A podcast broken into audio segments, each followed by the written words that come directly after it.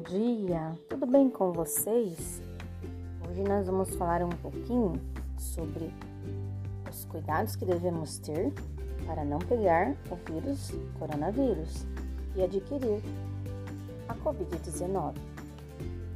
Primeiro de tudo, lave sempre bem suas mãos, antes e depois de tocar em qualquer local, antes e depois das refeições. Use álcool gel constantemente. Leve-o na sua bolsa ou no seu carro. Não cumprimente as pessoas com beijos, abraços e apertos de mão. Ao tossir, coloque o cotovelo na frente da boca. E o principal de tudo, sempre use máscara. Proteja-se e proteja o seu semelhante. Até mais!